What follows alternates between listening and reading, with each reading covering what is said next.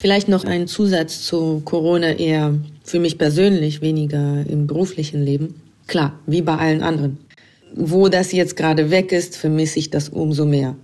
Es fehlt etwas, also irgendwie, nee, das geht nicht. Man kann so nicht, ja, man kann so leben, aber wenn ich mir jetzt vorstelle, das muss jetzt die nächsten Jahre so gehen, die nächsten zehn Jahre, dass man nicht in ein Kino kann, dass man nicht in ein Konzert gehen kann, dass man nicht mal, ja, sei es klein oder groß. Auf einmal habe ich ein unfassbares Bedürfnis, in die Philharmonie zu gehen.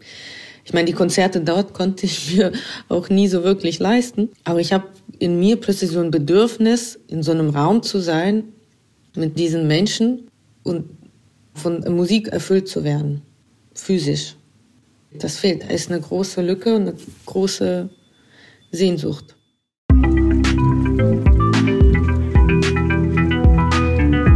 Filmkulturama. Der Podcast für Filmkultur. Hallo und herzlich willkommen zur neuen Episode von unserem Podcast für Filmkultur. Heute mal mit einem etwas melancholischen Einstieg, weil es sind ja auch melancholische Zeiten, wie ich finde. Aber keine Angst, es wird jetzt nicht zu viel Trübsal geblasen hier. Ich bin Zwangsoptimist, wird mir auch oft vorgeworfen aus meinem Umfeld und deswegen allzu traurig wird es hier nicht. Die Person, die ihr eben gehört habt, ist Katharina Huber. Sie ist Animationskünstlerin, hat schon viele preisgekrönte kurze Animationsfilme gemacht und ist jetzt kurz davor, ihren ersten langen Spielfilm zu realisieren, was durch Corona nicht gerade einfach geworden ist. Und sie hat mir wie ein paar andere auch so einen Input per Sprachnachricht geschickt, die wir eigentlich immer so während dem Podcast zeigen und drauf eingehen. Und sie hat das so episch und poetisch gemacht, wunderschön finde ich, dass wir das als Mini-Hörspiel nach dem Podcast am Stück euch alles zeigen. Also schaltet nach dem Podcast noch nicht ab, sondern hört euch an, was Katharina Huber über Filmkultur zu erzählen hat. Und jetzt begrüße ich unseren heutigen Gast, Vera Schöpfer. Hallo. Ich habe Vera vor einiger Zeit kennengelernt und habe sie als leidenschaftliche Kämpferin für Filmbildung kennengelernt. Das ist die erste Assoziation, die mir zu dir einfällt. Wir werden das gleich noch vertiefen. Du machst Filmbildung für Scope-Institut, wirst aber auch demnächst die Geschäftsführerin vom Kölner Filmhaus werden. Da können wir auch gerne noch drüber reden. Wir haben ja verschiedene Kategorien hier in unserer Sendung und fangen jetzt direkt mal mit einem O-Ton an von Philippa Bauer. Sie ist Dokumentarfilmerin hier aus Köln, auch in der Dokumentive engagiert. Und sie hat auch ihre eigenen Gedanken formuliert zum Thema Filmkultur und Filmbildung. Hallo Stefko, hallo Vera. Ich freue mich, dass ich heute in der Folge dabei bin. Und lustigerweise habe ich mir, bevor ich deine Fragen, Stefko, angehört habe, erstmal die beiden Folgen, die es von deinem Podcast schon gibt, angehört. Und da wurde ja schon wahnsinnig viel zum Thema Filmkultur gesagt. Festivals, Kino, über Filme sprechen, über Filme schreiben. Und mir ist genau dazu die Filmbildung noch eingefallen. Und das war dann ganz witzig, als du mir danach gesagt hast, dass Vera heute bei dir zu Gast ist. Und genau, in meinem Fall liegt es bestimmt auch daran, dass ich seit letztem Jahr mit vier anderen die Arbeitsgruppe Dokumentive Filmbildung gegründet habe. Und wir dieses Jahr unsere ersten Projekte gemacht haben. Deswegen ist das mir auch sofort noch in den Kopf geschossen und fand das total interessant, die Möglichkeit da bei Menschen, die vielleicht nicht übers Elternhaus oder über irgendein anderes Erlebnis die Möglichkeit hatten, da in diese Filmkultur reinzuschnuppern, da einfach so eine Tür aufmachen zu können und zu gucken, wer dann da durchgehen will. Und andersrum auch für sich selbst nochmal zu merken, wie anders es ist, Filme zu gucken, außerhalb seiner eigentlichen Blase, also nicht mit ehemaligen Kommilitonen oder Menschen, die schon sehr lange Filme gucken. Das hat für mich auch immer wieder Türen geöffnet und war total interessant, auch für mich nochmal Filme anders zu sehen oder mitgeteilt zu bekommen, was es da sonst noch so zu entdecken gibt. Aber genau, ich bin da ziemlich neu und freue mich drauf, da noch weiterzumachen. Und dazu kann Vera bestimmt ganz viel erzählen mit ihrer jahrelangen Erfahrung. Ja, das glaube ich auch. Und stell dich doch mal einfach auch noch vor. Ja, also ich mache schon seit 15 Jahren Filmprojekte mit Jugendlichen. Das habe ich zuerst praktisch gemacht, also dass Jugendliche vor allen Dingen Dokumentarfilme bei mir machen konnten. Und zwar sehr selbstbestimmt.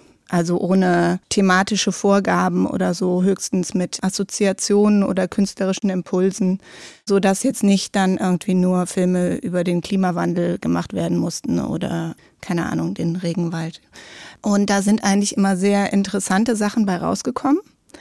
Mit den Jahren habe ich aber gemerkt, dass es genauso wichtig ist, dabei Filme zu gucken.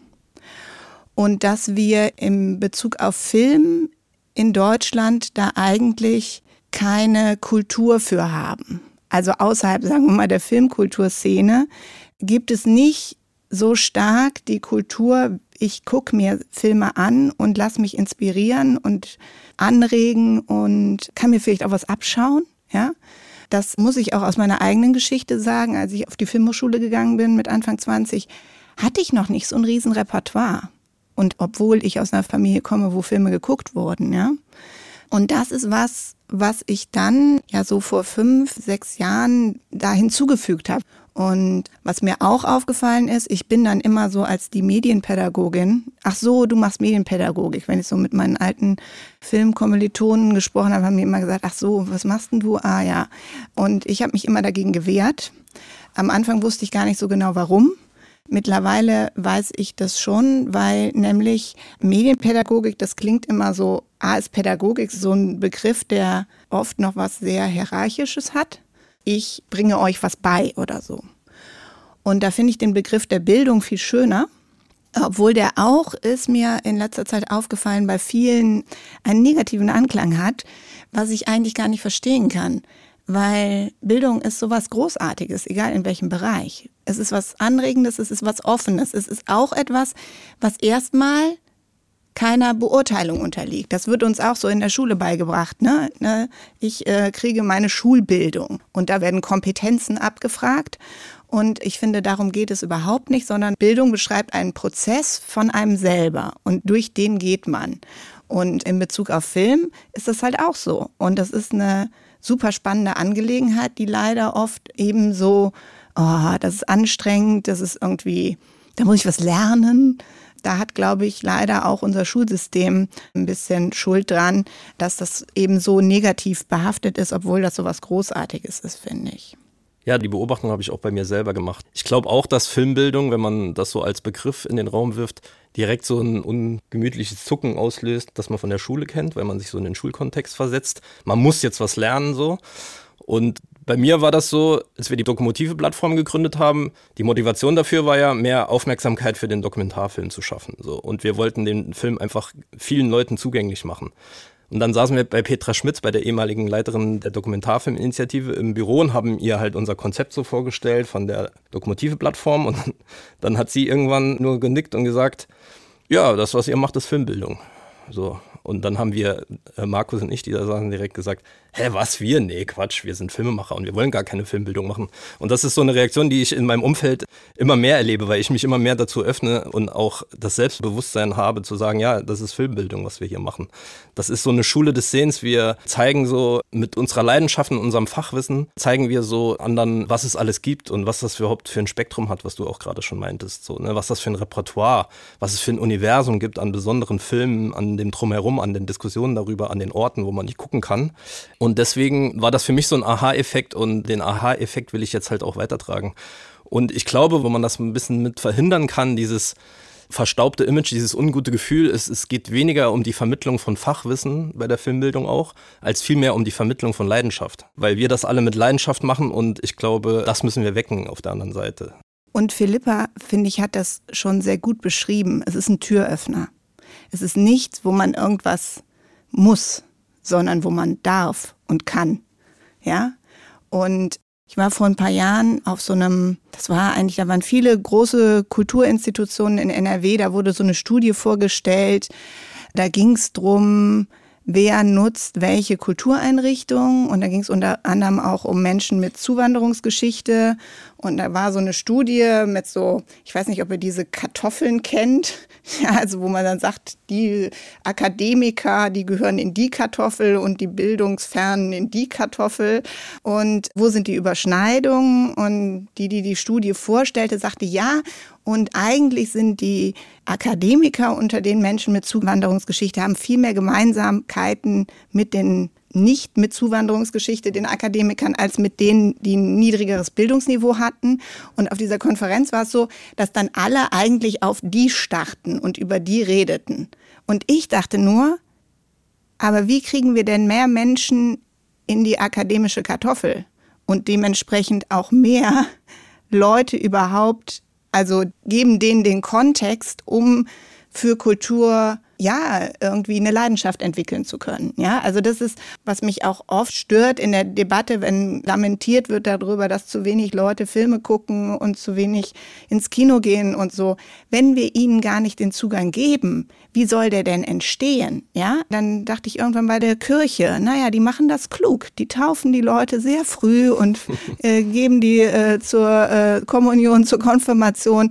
Du wächst damit auf. Ja, also mittlerweile nicht mehr so viele, aber so vom Prinzip her ist es ja auch, also man kann das als Propaganda bezeichnen, man kann aber auch sagen, ich gebe die Möglichkeit, das kennenzulernen und eine Leidenschaft überhaupt zu entwickeln.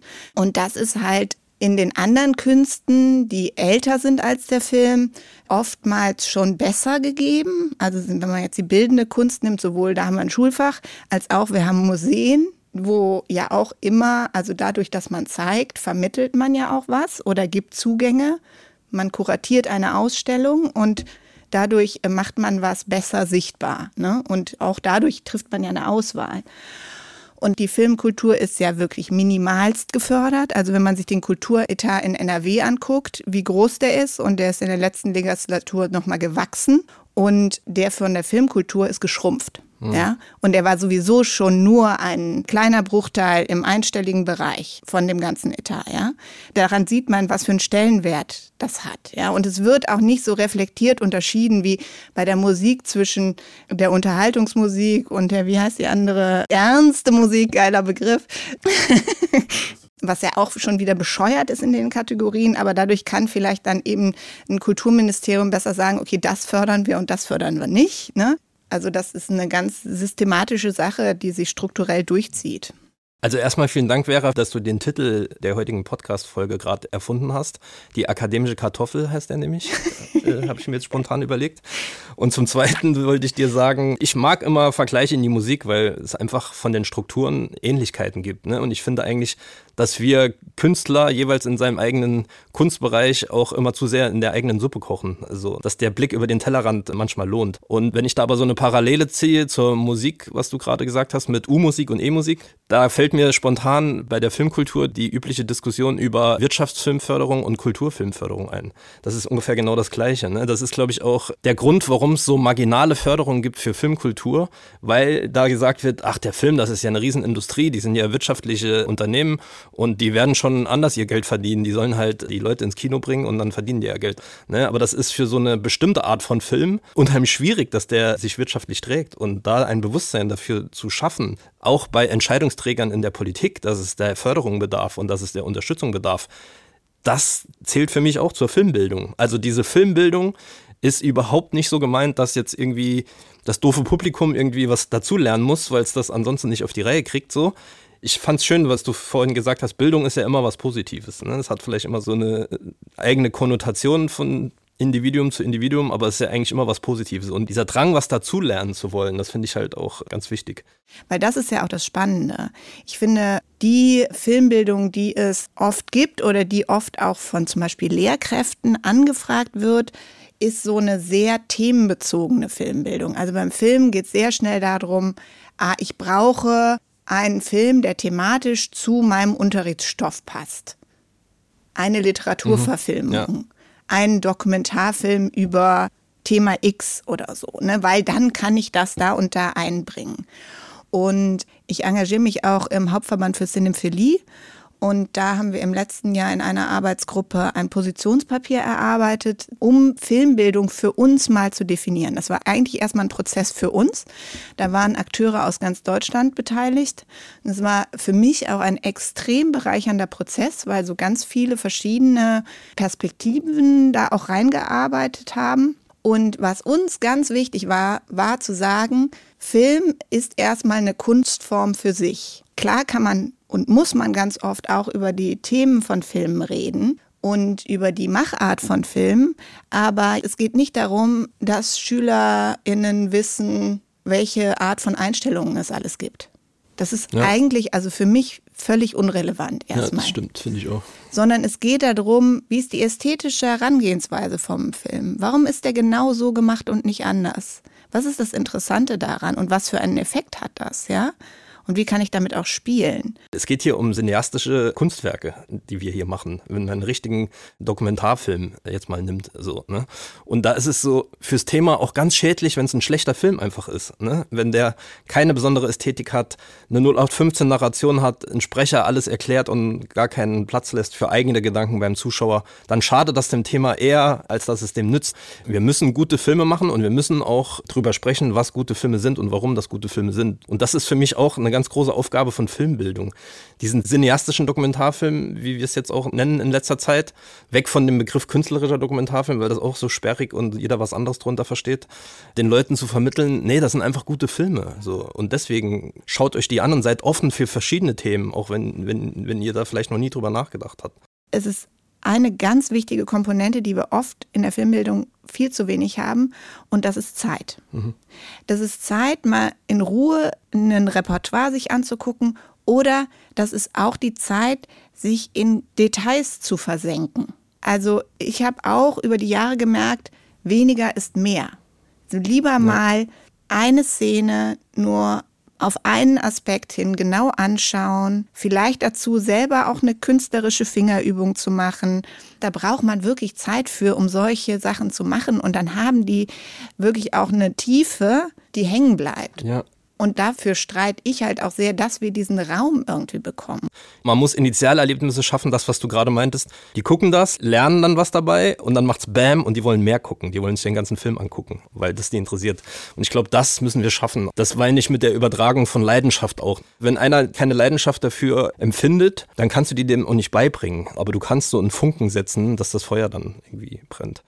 Eine großartige Filmvermittlerin ist Stefanie Schlüter. Die arbeitet vor allen Dingen im Arsenal in Berlin. Mhm. Mit der machen wir auch mittlerweile LehrerInnen-Fortbildungen. Das geht ja jetzt online ganz gut.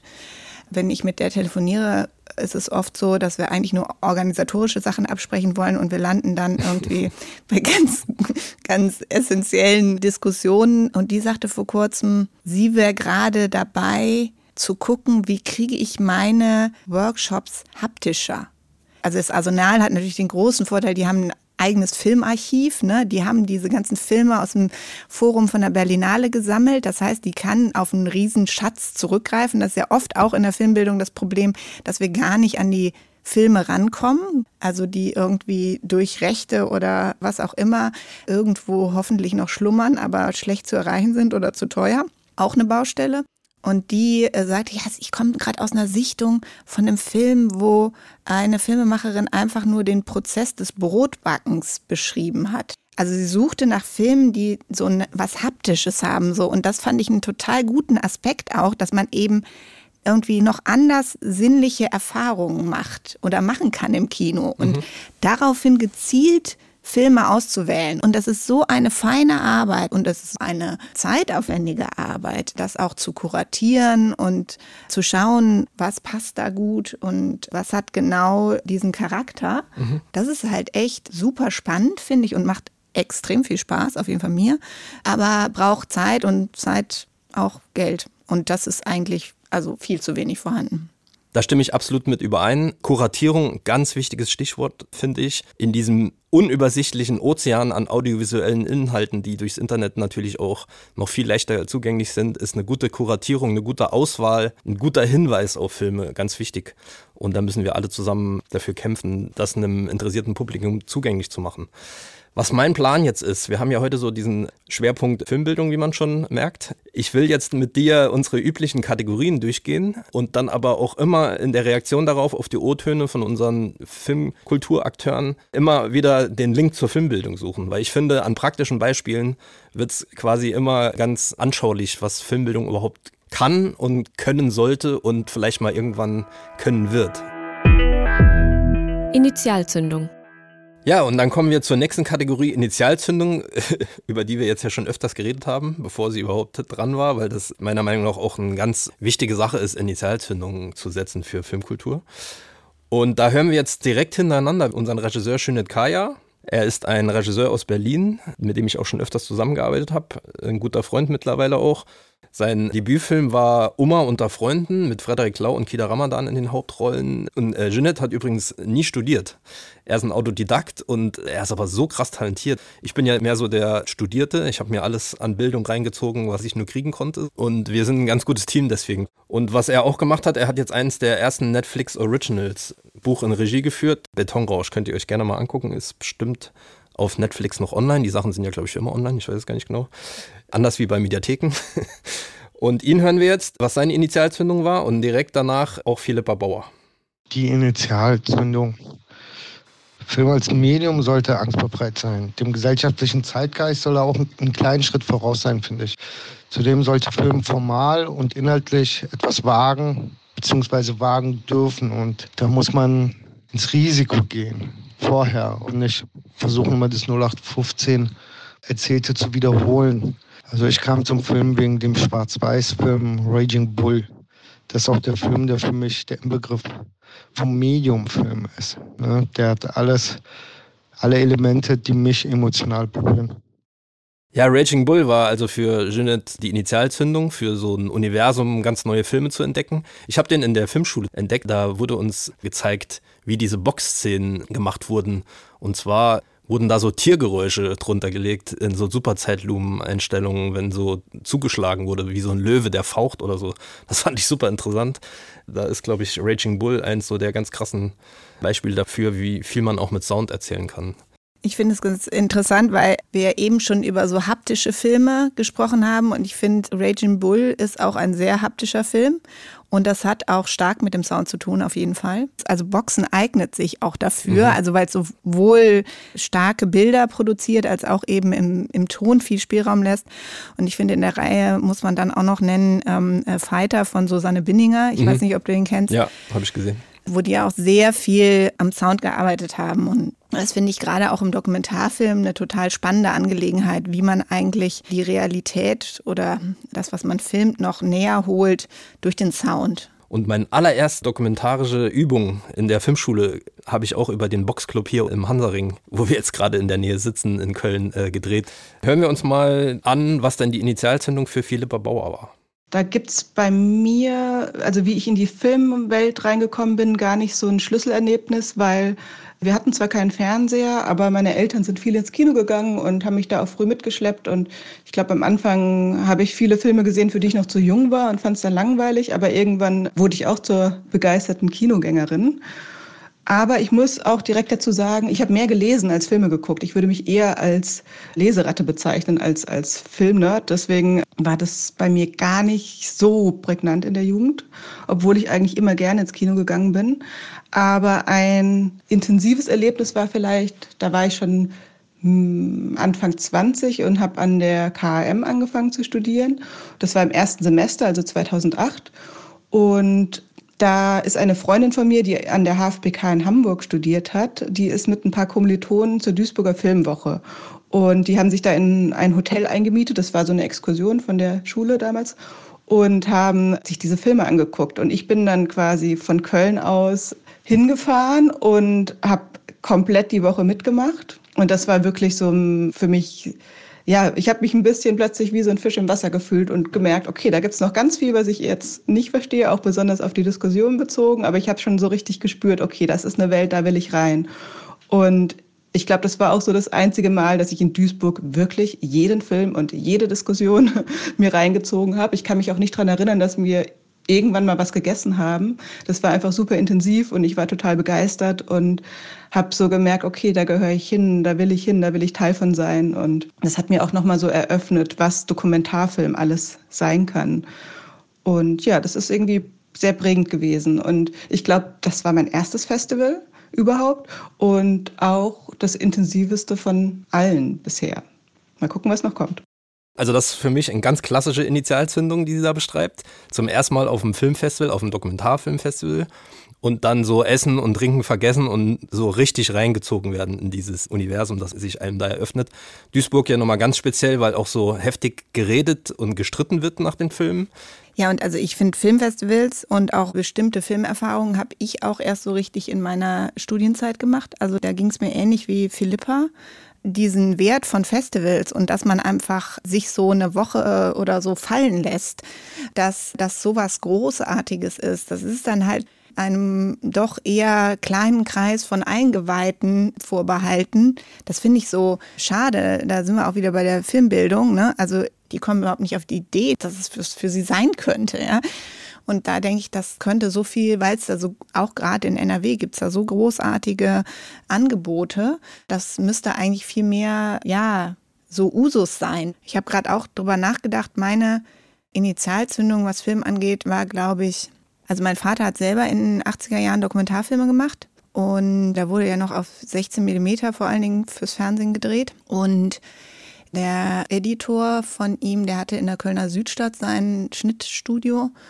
Und ich bin da aufs Gymnasium gegangen und dann manchmal so in der fünften, sechsten Klasse nach der Schule in den Schnittraum gegangen und habe da irgendwie was zum Mittagessen gekriegt und habe da dann halt so in der dritten Reihe gehockt und war einfach total fasziniert, was da passiert. Also, weil ich weiß nicht, es ist ja mittlerweile wirklich ein überholtes Handwerk, aber was ich da noch sehr gut mitbekommen habe, wie eben mit den Filmstreifen und Tonstreifen vor allen Dingen auch gearbeitet wurde und wie intensiv das ist, sich an eine Szene ranzutasten. Das fand ich unheimlich spannend. Was Filme angeht, so habe ich, sind mehrere Sachen, die mir einfallen, unter anderem auch äh, Woman Under the Influence mhm. äh, von Casavitas, wo ich einfach total baff war, was da passiert und was da gemacht wird. Und ja, aber das ist so toll, wenn man das erreicht, dass man so, ja, so berührt ist und so drin und das, ja, einen auch gedanklichen Film nicht loslässt, weil man nicht damit fertig wird. Ja, drei ganz unterschiedliche Initialzündungen finde ich immer wieder spannend. Also bei Jeanette war es der Film Raging Bull, bei Philippa das Festival, ihr erstes Festival, das sie so intensiv begleitet hat, die Duisburger Filmwoche. Und bei dir war es im Endeffekt die Arbeit des eigenen Vaters verfolgen zu können und da hineinwachsen zu können, wahrscheinlich auch. Ja, kommen wir mal zu unserer Kategorie Corona.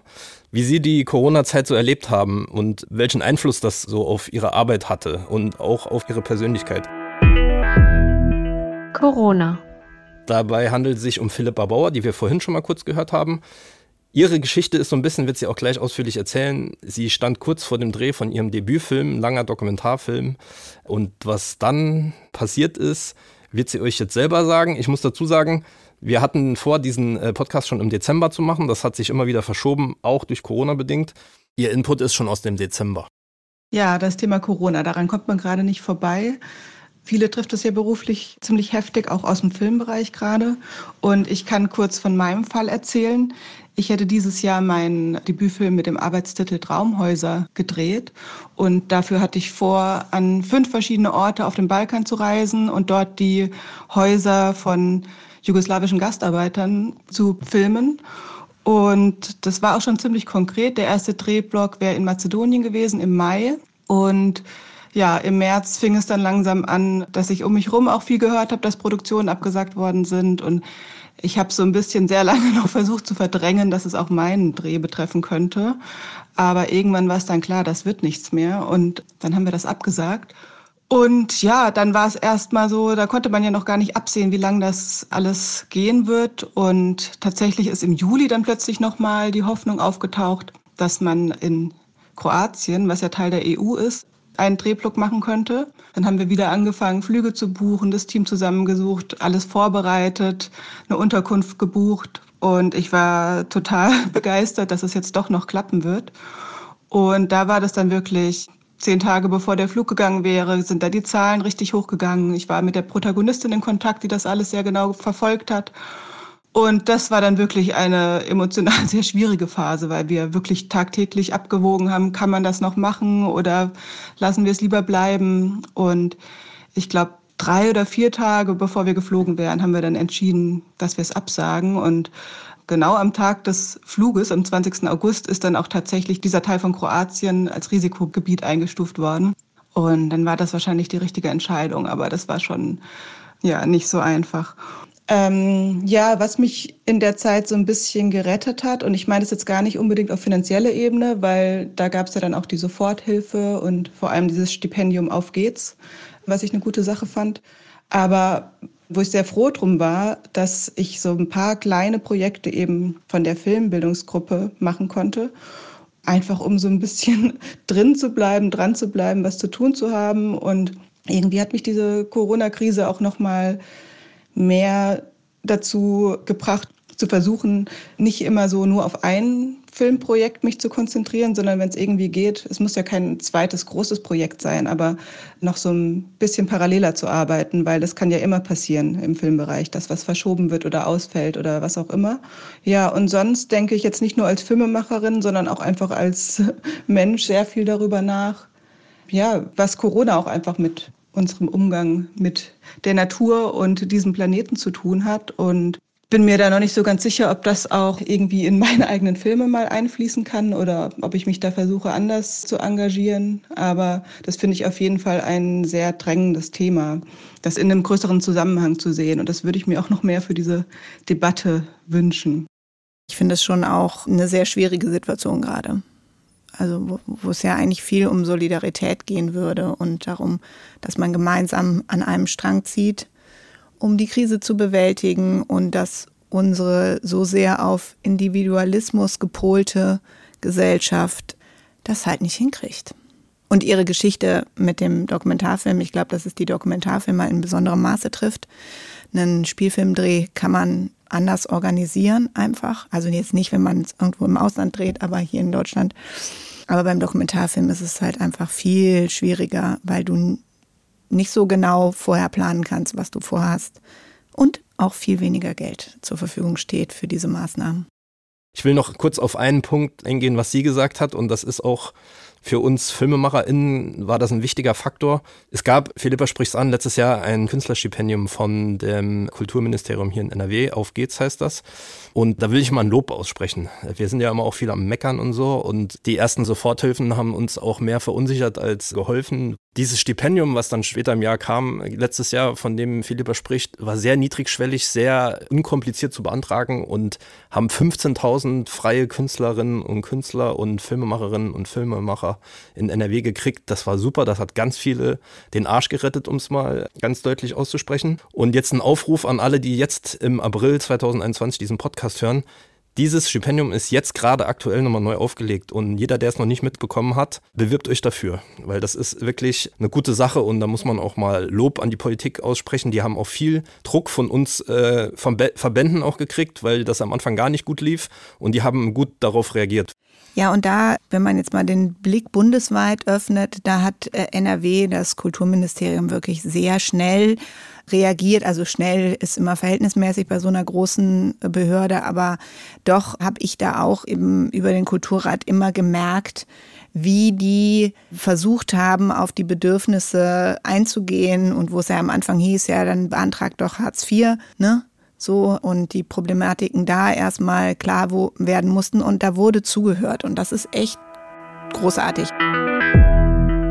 Also unter Corona wird alles zunächst scheinbar komplizierter. Das Z wird ins Zonen eingezahlt und möglichst sollen die Zonen sich nicht treffen, also die Mitarbeiter der einzelnen Zonen. Wegen der Umorganisierung braucht man noch etwa 10 Prozent mehr Zeit. Jedoch muss man sagen, dass alle viel, viel konzentrierter sind, als sie es so schon sind. Und die Hygienekonzepte beim Filmen könnten auch meiner Meinung nach Vorbild für andere Branchen sein. Weil so präzise wie bei uns Hygienekonzepte umgesetzt werden, kenne ich eigentlich keine andere Branche, wo dies geschieht. Ich glaube, dass nicht so konservative Branchen mit der Krise schneller umgehen konnten, weil im Film, da ist man ständig gewöhnt, auf irgendwelche Katastrophen zu reagieren. Also die sind kleiner als Corona, die Katastrophen, aber es gibt immer wieder sehr unerwartete Momente und man muss sehr schnell reagieren. Was unsere eigenen Projekte anging, ging es auch erstaunlich gut bei denen, die eben die digitale Anbindung haben. An der Uni konnten wir das quasi nahtlos schon letztes Jahr im April übergehen lassen in, ich glaube, es auch Videokonferenzen, wo wir dann halt gesichtet haben und haben dann auch zwei Online-Screenings gemacht und im Sommer dann noch eins wirklich im Kino. Wir wollten es dann eigentlich im Herbst wieder machen mit einer Schule Und es hat nicht funktioniert. Es war nicht möglich. Und zwar, weil die auch im Herbst noch nicht die Tools hatten. Also sowohl die Schüler nicht die, die digitalen Endgeräte zu Hause entweder oder nur Handy, wo man natürlich so eine Filmsichtung dann echt eigentlich vergessen kann. Nicht genug Internetleistung. Also die konnten oft gerade mit ihren Klassen gar keine Videokonferenzen machen und hatten einfach dann auch genug andere Probleme. Ja, also dementsprechend, das ist sehr abhängig davon, wie das System ist. Der ähm, neue Leiter von der Kulturpolitischen Gesellschaft, der hat bei seinem Antritt vor einem Jahr gesagt, die Kulturinstitutionen müssen agiler werden. Und da dachte ich mir so für mich, okay, bei der Filmkultur ist es, glaube ich, andersrum. Die Filmkultur ist extrem agil und muss ein bisschen mehr institutionalisiert werden. Also es muss irgendwie eine Balance geben. Schönes Beispiel mit den Schulen, was du eben gebracht hast, weil um da nochmal einen Link zur Filmbildung zu kriegen. Wir als Lokomotive werden sofort in der Lage, online unsere Filme äh, zur Verfügung zu stellen und professionell drüber reden zu können mit Schülern. Ne? Also das Stichwort Homeschooling ist ja auch ein großes Ding und was uns komplett fehlt in der Richtung Filmbildung ist noch eine stärkere Struktur auch in die Schulen verwurzelt. Eine Struktur zu kriegen für die Rechte schnell und unkompliziert zu klären, dass man das einfach machen kann. Und das wäre eine Riesenchance gewesen, äh, jetzt noch mehr mit Dokumentarfilmen oder künstlerischen Spielfilmen da mit den Jugendlichen zu arbeiten. Also egal welche Sparte man fragt, eigentlich alle sagen, in der Struktur ist es total schwierig, mit den Schulen zu kooperieren. Natürlich haben, sagen wir mal, die bildende Kunst oder die Musik ist leichter, weil die Schulfächer sind. Literatur ist interessanterweise nochmal ein Extrafall. Die strukturelle Verbindung von kultureller Bildung und Schule was so wichtig wäre, weil gerade für Kinder, die nicht von Haus aus den Zugang zu irgendwie Kunst und Kultur bekommen, für die ist der Zugang über die Schule schon ein entscheidender Weg, ja. Und das ist, also eigentlich berichten die allermeisten davon, dass es eben immer persönliche Kontakte braucht, engagierte Lehrerinnen und damit da überhaupt der Zugang geschaffen wird. Und also für uns in der Filmbildung ist es noch immer in besonderem Maße so, weil wir nicht so große Konzepte oder Programme haben, wie zum Beispiel Je-Kids, äh, jedem Kind ein Instrument und also das ist ja auf den Tanz noch erweitert worden als Landesprogramm, wo eben schon dann systematischer in Schulen reingegangen wird. Das würde ich mir wünschen, so ein mhm. Programm für, für Film, das wäre wirklich großartig. Ja, wie Edgar Reitz fordert, Film als Pflichtfach in der Schule. Gibt es unterschiedliche Ansichten drüber? ich, ähm, also ich bin da eigentlich nicht für, weil A, äh, das Schulcurriculum ist so voll, wo soll das noch hin? Und zweitens kann das auch kontraproduktiv für den Lustfaktor sein ja, und die stimmt. Leidenschaft.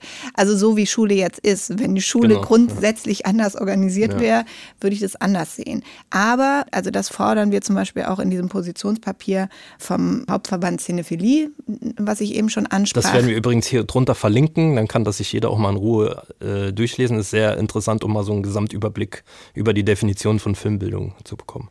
Genau, und es ist auch, finde ich, echt kurz und bündig geschrieben. Also man kann es, finde ich, echt ganz gut lesen. Und da fordern wir auch ganz bewusst Freiräume an in Schule. Nicht ein Unterrichtsfach, sondern dass man da Raum kriegt. Mhm. Also sowohl physischen Raum als auch eben zeitlichen Raum, um spezielle Angebote in Richtung ästhetische Filmbildung zu machen. Das wollte ich damit auch nicht sagen, dass Filmbildung unbedingt in die Schule gehört. Das ist ja auch einer dieser klischisierten Blickrichtungen auf Filmbildung, dass es immer nur in der Schule mit Schülern stattfinden muss. Wir als Lokomotive empfinden uns ja auch als Pilotprojekt für innovative Filmbildung, nennen wir uns mittlerweile. Und dass wir die Filme zu besonderen Orten und die Leute zu besonderen Orten bringen, um da besondere Filme zu gucken, das ist halt auch Filmbildung, die darf auch Spaß machen. Ich glaube, das ist auch, das kann auch ein Event sein. Das ist auch ein ganz wichtiger Faktor. Das hat nicht immer mit Lernen und Anstrengung und Qual zu tun. Das ist ganz wichtig zu verinnerlichen, auch für uns, die sich Filmbildung auf die Fahnen schreiben. So. Vor allen Dingen, wenn man es erstmal diese ersten Initialzündungen, von denen du sprachst, sich fokussiert wenn man dann in die Niederung der eigenen Arbeit geht, dann wird es halt auch irgendwann anstrengend, weil es dann auch viel Fleißarbeit ist und man durch einen künstlerischen Prozess ja auch sehr anstrengend und zehrend sein kann. Aber erstmal geht es ja darum, einfach eben diesen Zugang zu schaffen. Dokomotive. Film des Monats. Ja, die Dokumotive. Wer aufmerksam die Plattform verfolgt, hat gesehen, wir haben auch schon seit einem halben Jahr jetzt nichts mehr veröffentlicht. Das hat auch natürlich wieder mit Corona zu tun. Man kann es nicht mehr hören, aber es hat überall Einfluss drauf weil wir, kann ich auch kurz mal so ein bisschen aus dem Nähkästchen plaudern, uns ist jetzt noch mal klarer geworden, dass diese Special Screenings, also diese, wo wir die Filme an besonderen Orten zeigen, dass das unsere DNA quasi ist, dass das unser Ding ist, was uns so richtig antreibt für die dokumentive Plattform. Und das ist halt im Moment nicht möglich. Von daher haben wir auch beschlossen, irgendwann zu sagen, wir warten jetzt erstmal, bis es wieder möglich ist, weil Online-Screenings schön und gut, das ersetzt nicht eins zu eins das, was wir machen wollen. Und was ein bisschen tragisch war, wir hatten schon unsere erste deutschlandweite Kinotour durch Tropenhäuser organisiert. War komplett fertig letztes Jahr im April für den neuen Film von Markus Lenz, El Cacique, der auf einer kolumbianischen Tropeninsel spielt und wo es um Hahnenkampf geht, einen alten Mann, der Kampfhähne züchtet. Und wir hatten schon alles organisiert, irgendwie acht Tropenhäuser an ganz Deutschland verteilt und wir mussten es verschieben auf unbestimmte Zeit und das ist natürlich was, was auch an uns nagt. Aber die gute Nachricht ist, es geht weiter. Jetzt am 23. April releasen wir, auch wenn nur online leider immer noch, den Film Congo Calling. Informiert euch gerne über die dokumentive Plattform und über alle Kanäle, die wir bespielen. Wir haben viel vor in diesem Jahr. Wann es wirklich so richtig in Präsenz weitergehen kann, wird sich zeigen, aber wir verlieren nicht die Hoffnung, auf jeden Fall. Die Zukunft hat begonnen. Ja, kommen wir zur nächsten Kategorie. Die Zukunft hat begonnen. Und da hören wir uns mal von Janet Kaya den nächsten O-Ton an. Zur Zukunft des Films, was damit in den nächsten zehn Jahren passiert. Also ich vermute, die Vielfalt wird sich noch mehr erhöhen. Es wird den öffentlich-rechtlichen Rundfunk weiterhin geben. Jedoch wird er sich auch aus sich heraus modernisieren, vermute ich mal. Das Kino wird bleiben. Und ich glaube, es wird immer mehr Spezialisierung geben. Vielleicht wird es auch eine Streaming-Plattform nur für Arthouse-Filme geben, die dann groß genug ist, sodass sich das rentiert. Ja, eine Streaming-Plattform nur für Arthouse-Filme, da gibt es ja schon eine Menge. Aber ich glaube, was Jeanette damit meint, ist so eine große, wo man halt alles findet. Aber ansonsten brauchst du ja mittlerweile fünf Abos, um alles gucken zu können. Und dann kannst du noch nicht mal alles gucken.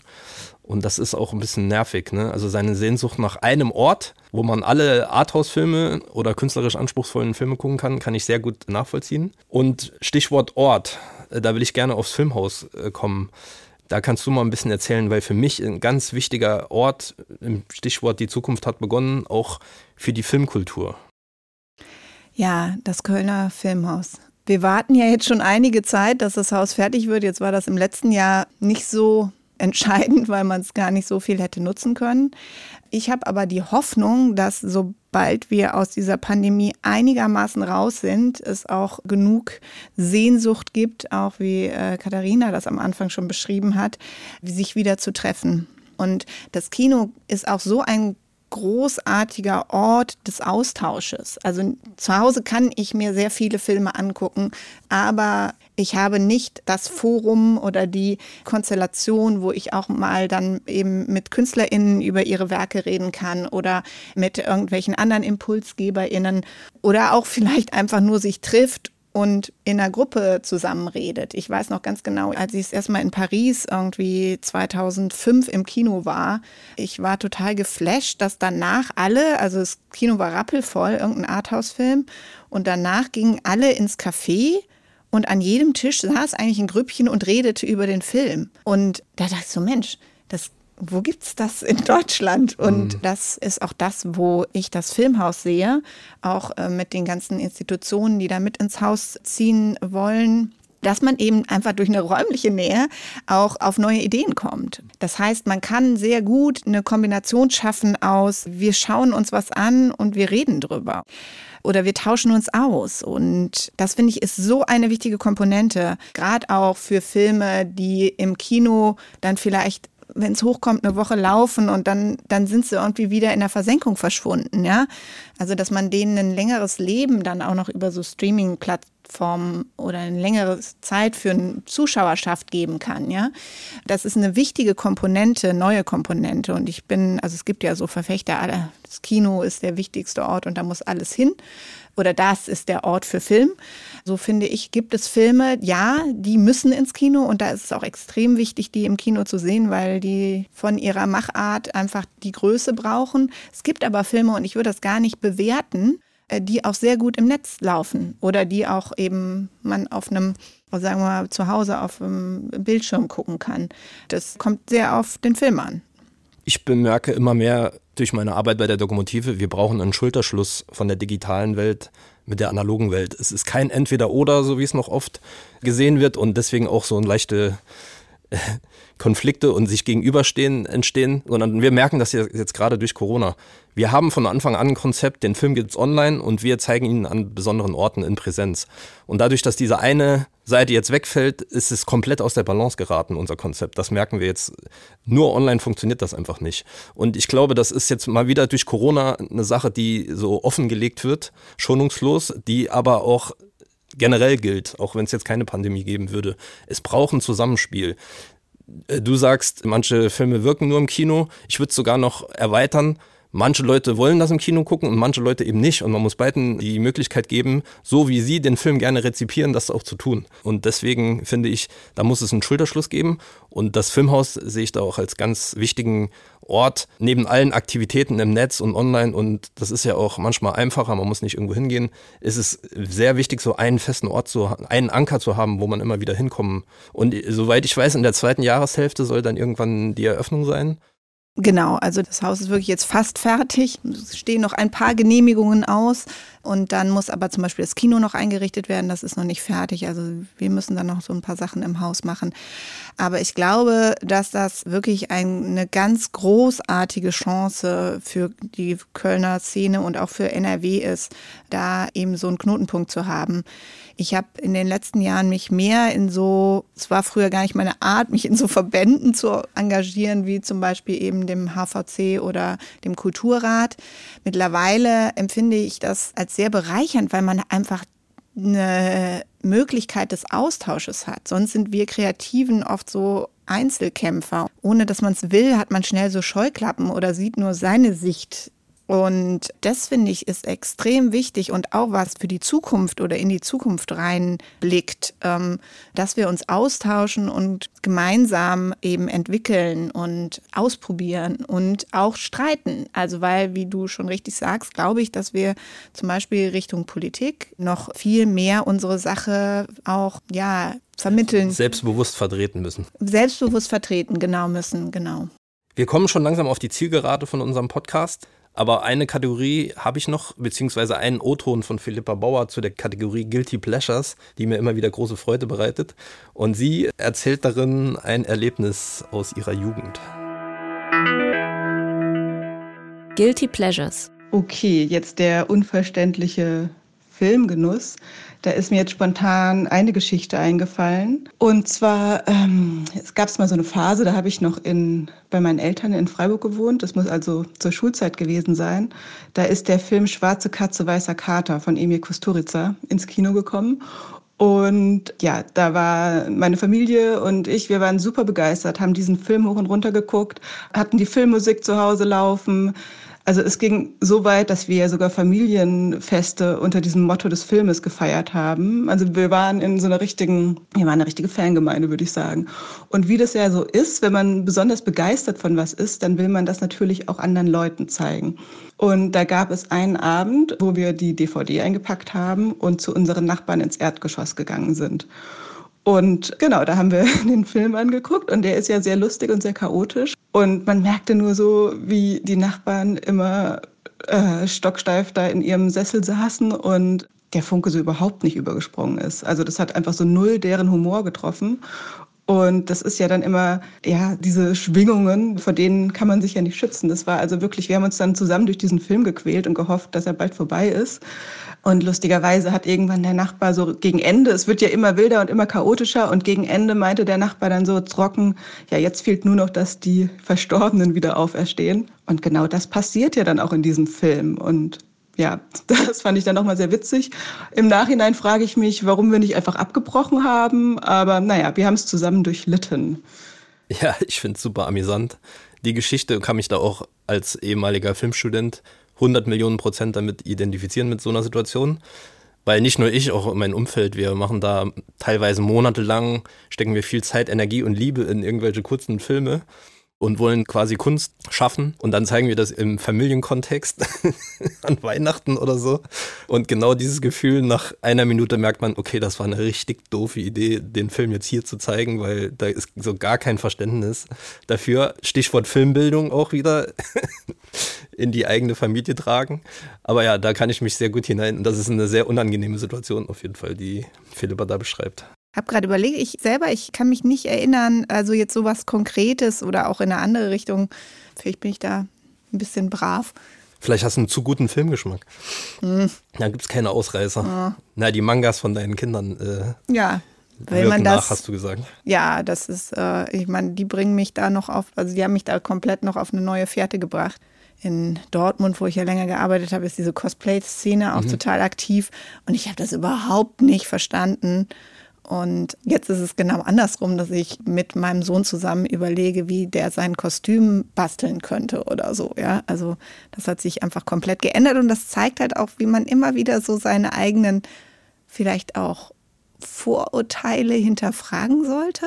Auf jeden Fall, ja. Weil man Dinge einfach nicht kennt. Über den eigenen Tellerrand hinausblicken, ja. was wir vorhin meinten. Super wichtig, finde genau. ich. Genau, und das, also das gilt für mich genauso. Ja. Also man hat, ist da ja selber auch nicht von frei und da kann man sehr spannende Dinge entdecken. Auf jeden Fall. Ich würde diese Geschichte von Philippa gerne noch aus der Sicht der Nachbarn hören. Vielen Dank, Vera. Es gerne. war ein besonderer Podcast heute. Hat mir sehr viel Spaß gemacht. Wir hören jetzt noch zum Abschluss Katharina Huber. Sie ist eigentlich Animatorin, ist von daher gewöhnt, alleine in ihrem Atelier zu sitzen und zu zeichnen die ganze Zeit. Aber sie hat jetzt letztes Jahr zum ersten Mal beschlossen, einen langen Spielfilm als Regisseurin zu drehen.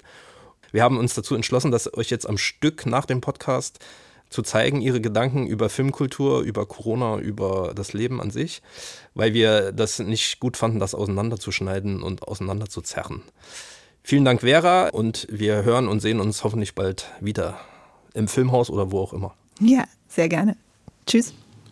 Ich muss kurz überlegen. Ich habe vorhin deine ähm, Audiofragen durchgehört und ich wollte gerade noch mal reinschauen, aber die sind verschwunden. Ähm, ich hoffe, ich erinnere mich jetzt richtig an deine Fragen. Die erste war ja in Bezug auf Filmkultur. Ähm, was ich vielleicht unter Filmkultur verstehe oder was das für mich bedeutet. So, in dem Sinne habe ich mir nie Gedanken darüber gemacht. Natürlich stelle ich mir erstmal die Frage, was ist Kultur? Aber das will ich jetzt hier gar nicht definieren wollen.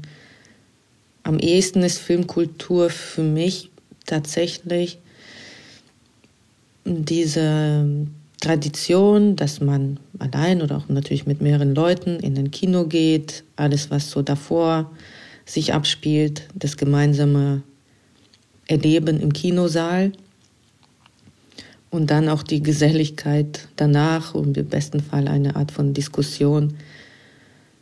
Aber ja, das ganze Paket es kann, es muss kein Kino sein, es kann ja natürlich auch zu Hause stattfinden.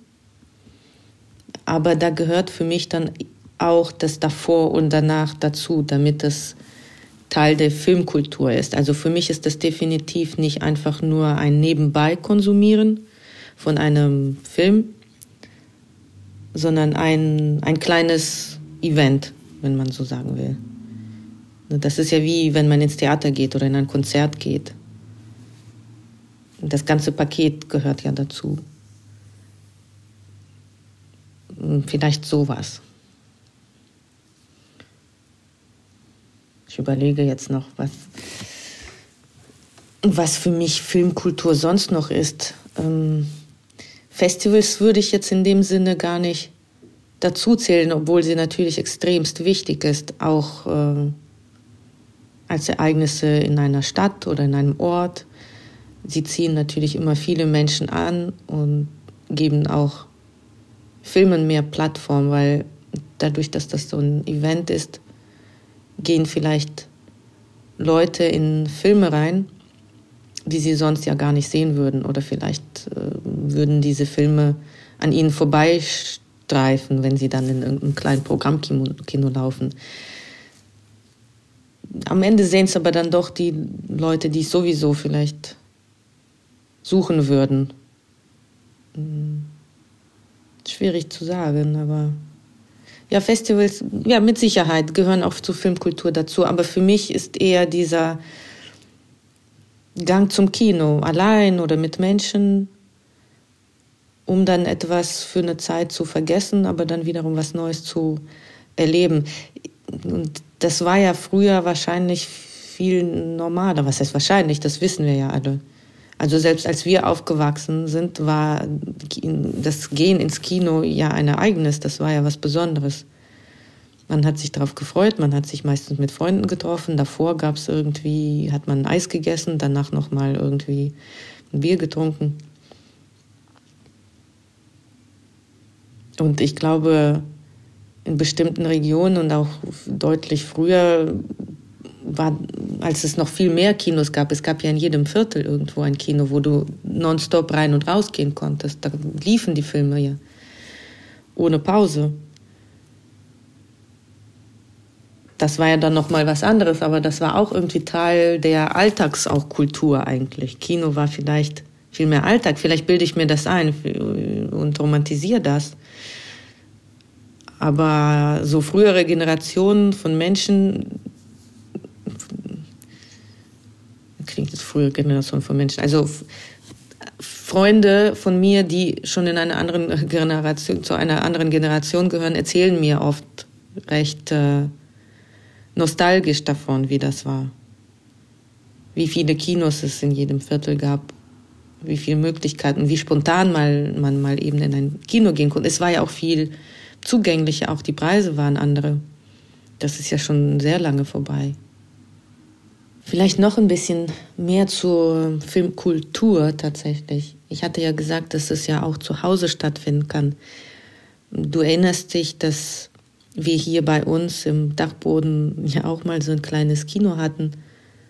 Das war zu Hause, aber wir haben uns bemüht, da eine gewisse Atmosphäre zu schaffen mit einer vernünftigen Leinwand und mit einem Projektor und mit einer sorgfältigen Auswahl der Filme, da auch eine gewisse Kultur zu etablieren. Das war einmal die Woche mit Ankündigung, einer kleinen Einführung. Wir haben äh, eine Gruppe ausgewählter Leute eingeladen in der Hoffnung, so ein kleine, ja, das war schon wie so ein kleiner Club, in der Hoffnung, dass man sich wirklich die Zeit nimmt, eine Filmarbeit anzusehen, die durchaus ungewöhnlich ist, sich darauf einlassen zu können und eben in der Gruppe sich austauschen zu können, damit es nicht so rein raus ist oder was heißt raus, aber rein und dann aber auch irgendwo vergessen.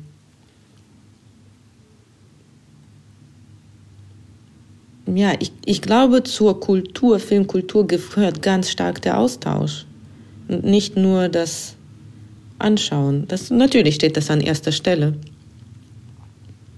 Aber sich Zeit nehmen und das bewusste Anschauen, das bewusste Erleben von Film, sich einlassen auf eine bestimmte Sprache, eine bestimmte visuelle Welt, eine bestimmte Erzählform. Es sind so viele unterschiedliche Ansichten. Das sind jeder Film ist ja eine kleine Welt für sich.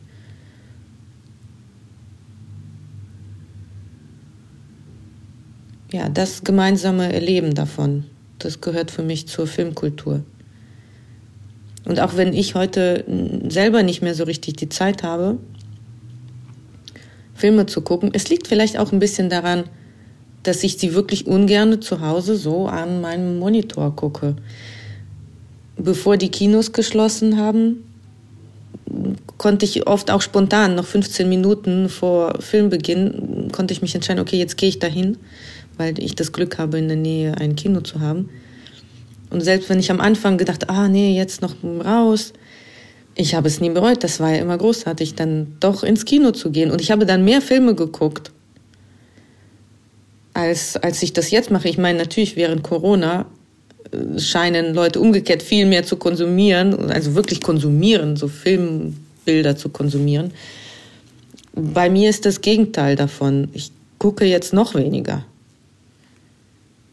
Ich finde das schön, dass ich auch irgendwie mein Haus verlassen muss und mich in diesen speziellen Raum begeben darf, wo ich einfach da bin mit dieser Arbeit vor mir auf der Leinwand. Und es gibt keine Ablenkung. Und selbst wenn mir manchmal der Film nicht gefallen hat, den ich gesehen habe, hatte ich ein tolles Gefühl. Ich war immer froh, dass ich dann rausgegangen war. Weil selbst wenn es mir nicht gefällt, ist das ja immer eine Reflexion, die da passiert. Ich werde immer, egal was ich schaue, irgendwo auch zurück auf mich selbst geworfen.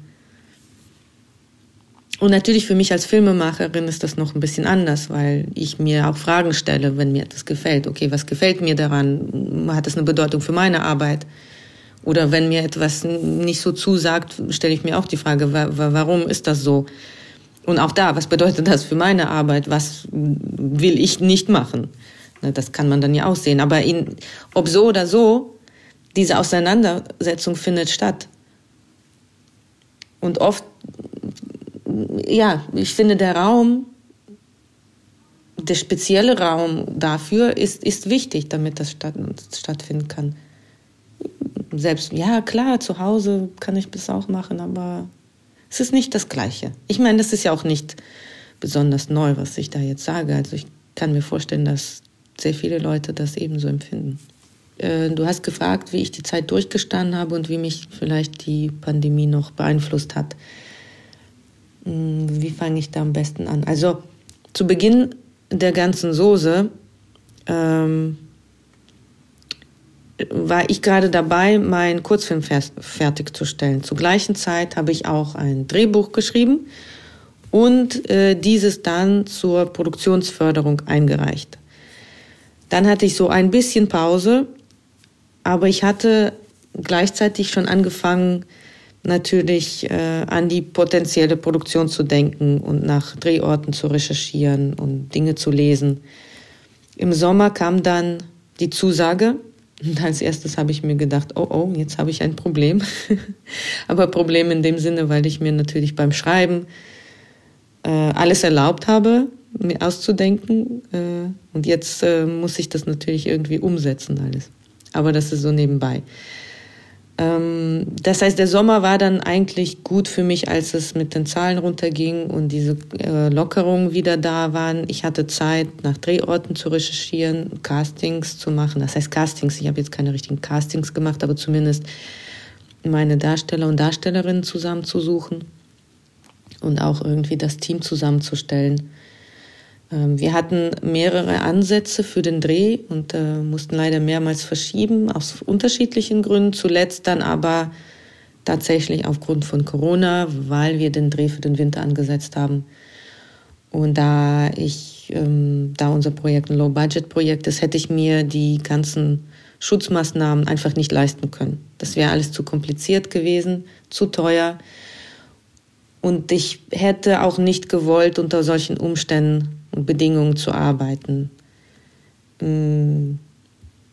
Wenn alle am Set sich unwohl fühlen und unsicher sind und wir die ganze Zeit auf diese Sachen achten müssen, das ist einfach nicht die Stimmung, die ich mir wünsche zum Arbeiten.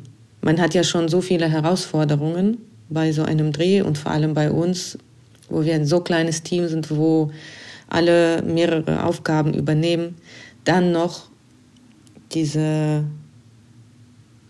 ja, pandemiebedingten Schutzmaßnahmen, äh, wenn man die dann noch beachten muss, das ist zu viel. Das würde dann auch nicht so den Spaß machen. Das heißt, im Nachhinein ja, bin ich vielleicht sogar froh, dass wir verschieben mussten. Jetzt ist die Situation ja immer noch recht angespannt, aber zumindest drehen wir zu einer wärmeren Jahreszeit. Wir können mehr draußen sein mehr lüften. Die Sonne hilft auch, eine bessere Stimmung zu haben. Also in dem Sinne, ja, Corona war jetzt schwierig, um meinen ersten Spielfilm machen zu wollen. Macht alles nicht einfacher. Das berufliche Leben aber insgesamt hat bei mir nicht so sehr drunter gelitten. Ja, mir sind ein paar Jobs weggefallen, die ich brauche auch einfach, um meine Miete zu bezahlen. Zum Glück gab es da ja die Hilfe vom Land. Die habe ich tatsächlich damals auch angenommen. Ähm, das war schon eine Rettung. Und was natürlich auch äh, beruflich schwierig ist, auch diese ganzen Treffen. Zum Beispiel hätte ich natürlich gerne Gruppentreffen mit dem Team gemacht. Das sind alles Leute, die sich kennenlernen jetzt nur in diesem Projekt. Und da eine Beziehung äh, herzustellen, ein gemeinsames Erleben zu haben, auch in der Zeit, in der man wartet, um die zu überbrücken und nicht die Energien irgendwie zu verlieren der ganzen Leute, hätte ich mir gewünscht, einfach gemeinsame Treffen zu machen, gemeinsam vielleicht auch mal einen Film zu gucken, wieder zum Thema Filmkultur. Aber das ging ja jetzt alles nicht. Und das ist etwas, was mir schon äh, zu schaffen gemacht hat. Das war sehr frustrierend.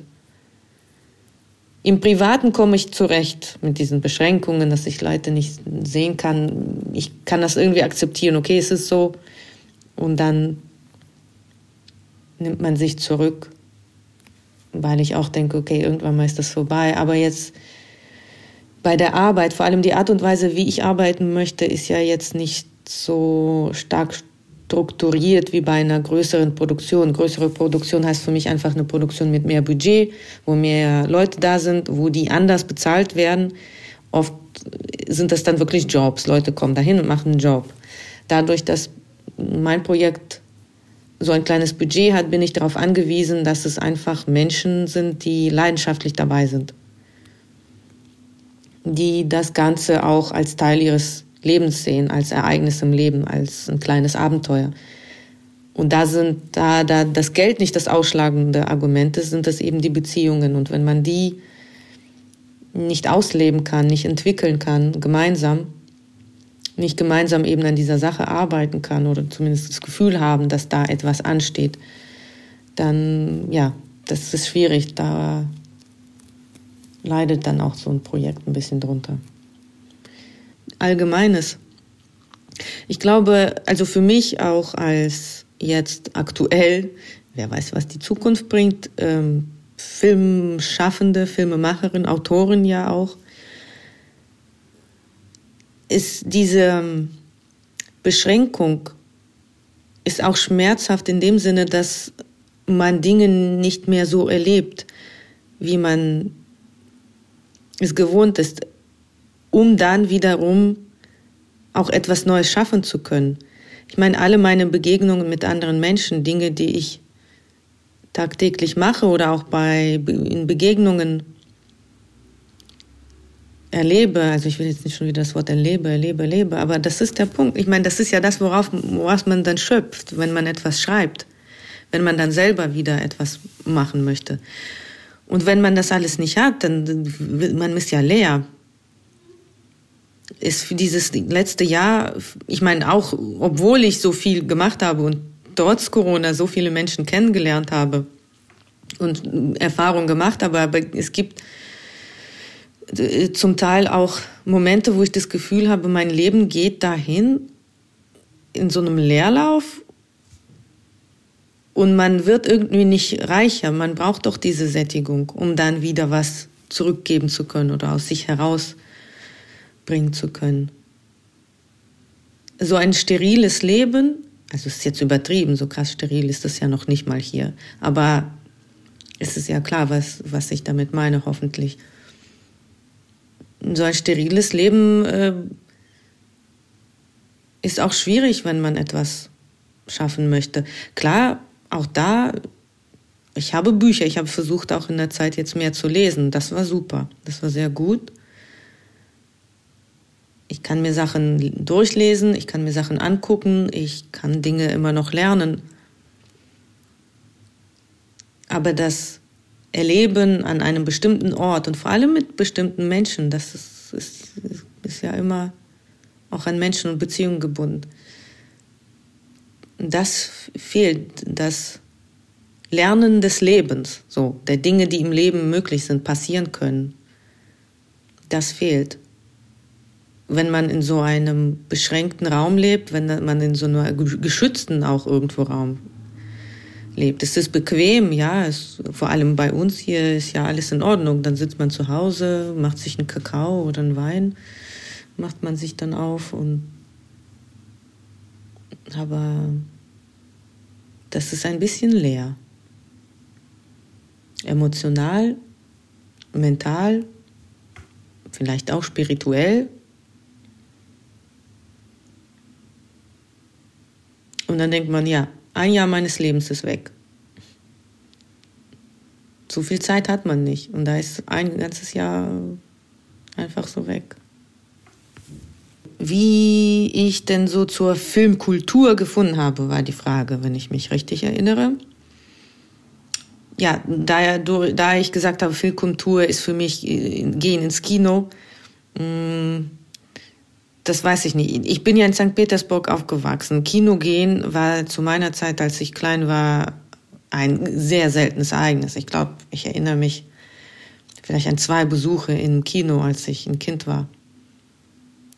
Ich weiß nicht mehr, was wir da geguckt haben. Ich erinnere mich aber an bestimmte Bilder von der Leinwand und das war natürlich großartig, super aufregend und spannend, aber das war einfach überhaupt nicht Alltag. Das war etwas wirklich außer der Reihe, außer der Norm. So gab es in meiner Kindheit überhaupt keine Filmkultur. Klar, im Fernsehen haben wir oft Filme geguckt, das war normal, aber Kino, Kino nicht. Und Film war ja auch dann selbst im Fernsehen Unterhaltung. Es gab viele Wiederholungen.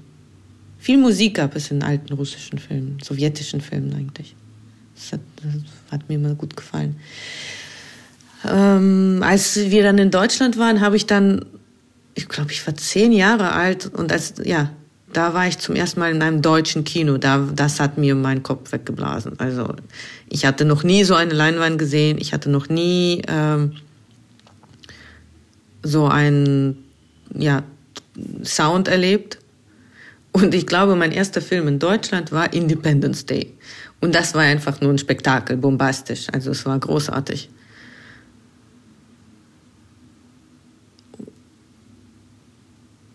Aber dann, ja, habe hab ich mich ja auch schnell dran gewöhnt. Okay, das ist das Kino, dann geht man hin, dann gibt es dann diese fetten Filme und macht Spaß und gut und ich habe es auch genossen. mit der Zeit, ich glaube, als ich dann so schon 12, 13, 14 war, da war meine Schwester, meine ältere Schwester ausgezogen von zu Hause. Sie kam aber fürs Wochenende immer nach Hause. Und auf dem Weg vom Bahnhof zu uns nach Hause hatten wir damals eine Videothek und sie hat immer mindestens sechs bis zehn Filme ausgeliehen. Die hat, kam dann immer mit so einem Riesenpaket Videokassetten und wir haben das ganze Wochenende dann versucht, alles durchzugucken. Und da habe ich alles Mögliche gesehen.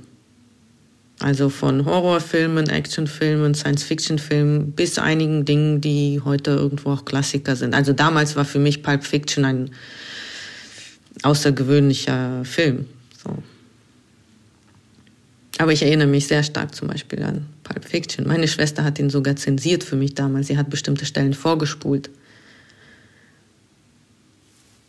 da habe ich zwar auch noch nicht so bewusst über Film nachgedacht, aber ich wusste, dass ähm, mich das sehr interessiert hat. Ich habe auch in der Schule dann äh, Schulkameraden gesucht, mit denen ich darüber reden konnte. Ich sage jetzt bewusst Schulkameraden, weil es tatsächlich eher Jungs waren, mit denen ich mich dann über Filme unterhalten konnte. Dann habe ich in der Stadtbibliothek äh, die DVD-Abteilung, das war dann schon ein bisschen später entdeckt, da habe ich zum ersten Mal sowas wie Chaplin-Filme ausgeliehen. Und da fühlte ich mich schon ganz besonders. Ich dachte, wow, ich gucke hier Sachen, die alle meine Leute in der Klasse nicht kennen. Ich dachte, ich bin schon krass underground. Aber so ein richtiges Ereignis und ein Film, der mir so eine Welt eröffnet hat, das ist tatsächlich Tarkovsky. Ich hatte damals einen sehr guten Freund, einen Künstler, Maler, bei dem ich auch äh, gemalt habe. Eine Zeit lang war der mein Lehrer. Er hat mir irgendwann mal so eine ganz schrömmelige auch VHS-Kassette gegeben mit Stalker. Und das war, das hat mir mein Leben eröffnet. Ich weiß nicht, wie ich den Film heute finden würde, wenn ich ihn gesehen habe, aber damals, ich glaube, ich war 16. das war auf jeden Fall eine Offenbarung in dem Sinne. Ich habe auch versucht, alle meine Freunde zu überzeugen, diesen Film zu gucken. Ich habe denen auch gesagt, so Leute, jetzt aufs Klo gehen, trinken Kaffee, das wird jetzt lang. Du darfst aber nicht stoppen, du musst das ganze Ding von vorne bis hinten sehen. Und das war sehr schwierig, irgendwelche Freunde zu überzeugen, das mitzumachen. Da war aber trotzdem noch immer nicht die Entscheidung, oh ja, ich will jetzt Filme machen. Aber ich wusste, okay, das ist eine Welt, die es da gibt die ist anders und ich wusste nicht, dass es sowas gibt. Ich wusste nicht, dass es Menschen gibt, die sowas machen, dass es überhaupt geht. Aber ansonsten, ich glaube, Filme an sich waren dann doch ein naheliegendes Medium für mich, weil ich sehr gerne einfach in gewisse Welten eintauche. Als Kind habe ich sehr viel Animationsfilm geguckt. Diese künstliche Welt, wo aber alles geht, war mir immer irgendwie sehr nah. Ich habe mich gerne irgendwohin imaginiert und fantasiert.